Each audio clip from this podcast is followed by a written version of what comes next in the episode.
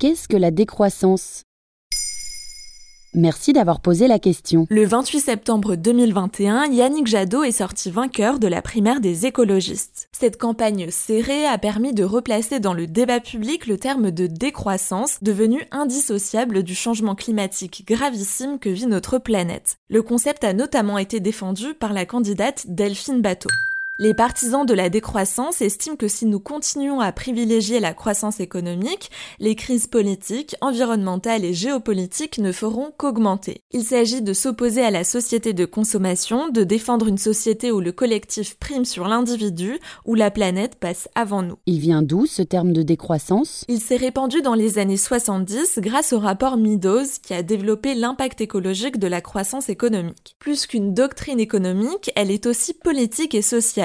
Le terme de décroissance a pour la première fois été utilisé par André Gors dans un article du Nouvel Observateur en 1972. Après avoir disparu pendant quelques décennies, le mot a connu un renouveau dans les années 2000. Mais pourquoi souhaiter la décroissance? Les défenseurs de la décroissance estiment que la croissance, c'est-à-dire l'augmentation du produit intérieur brut, ne fonctionne pas dans la société actuelle. La croissance, qui vise à toujours produire plus, a été pensée pour augmenter le niveau de vie des individus. Mais selon eux, ce mécanisme ne permet plus de réduire les inégalités et la société capitaliste actuelle n'a fait que les renforcer.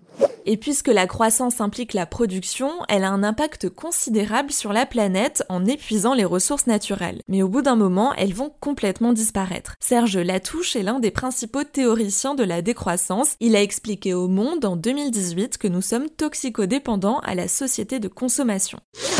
Et on commence par quoi pour mettre en place la décroissance? Les sommets internationaux de ces dernières années invitent à repenser le monde du travail, les rapports entre pays développés et moins développés, à revoir les indicateurs de richesse et évidemment à remettre au cœur des sujets le rapport à notre planète. L'idée serait aussi de ne plus penser en termes de PIB, mais de privilégier par exemple l'indice de développement humain ou l'empreinte écologique. Mais le terme est encore peu entendu. Il reste mal compris et peu expliqué, alors certaines personnalités politiques de gauche préfèrent ne pas l'employer, mais rejoignent son idée principale, le PIB ne doit pas être primordial. La finaliste de la primaire écologiste, Sandrine Rousseau, économiste de formation, estime que la décroissance doit passer par de nombreuses réformes fiscales, sociales et en ayant recours au protectionnisme. Yannick Jadot préfère quant à lui le terme de croissance verte. Pour le moment, il est difficile de dire quels effets réels pourrait avoir la décroissance. Si le terme ne met pas tout le monde d'accord et est souvent qualifié d'utopie, les limites de la croissance ont quant à elles été largement débattues. Voilà ce qu'est la décroissance.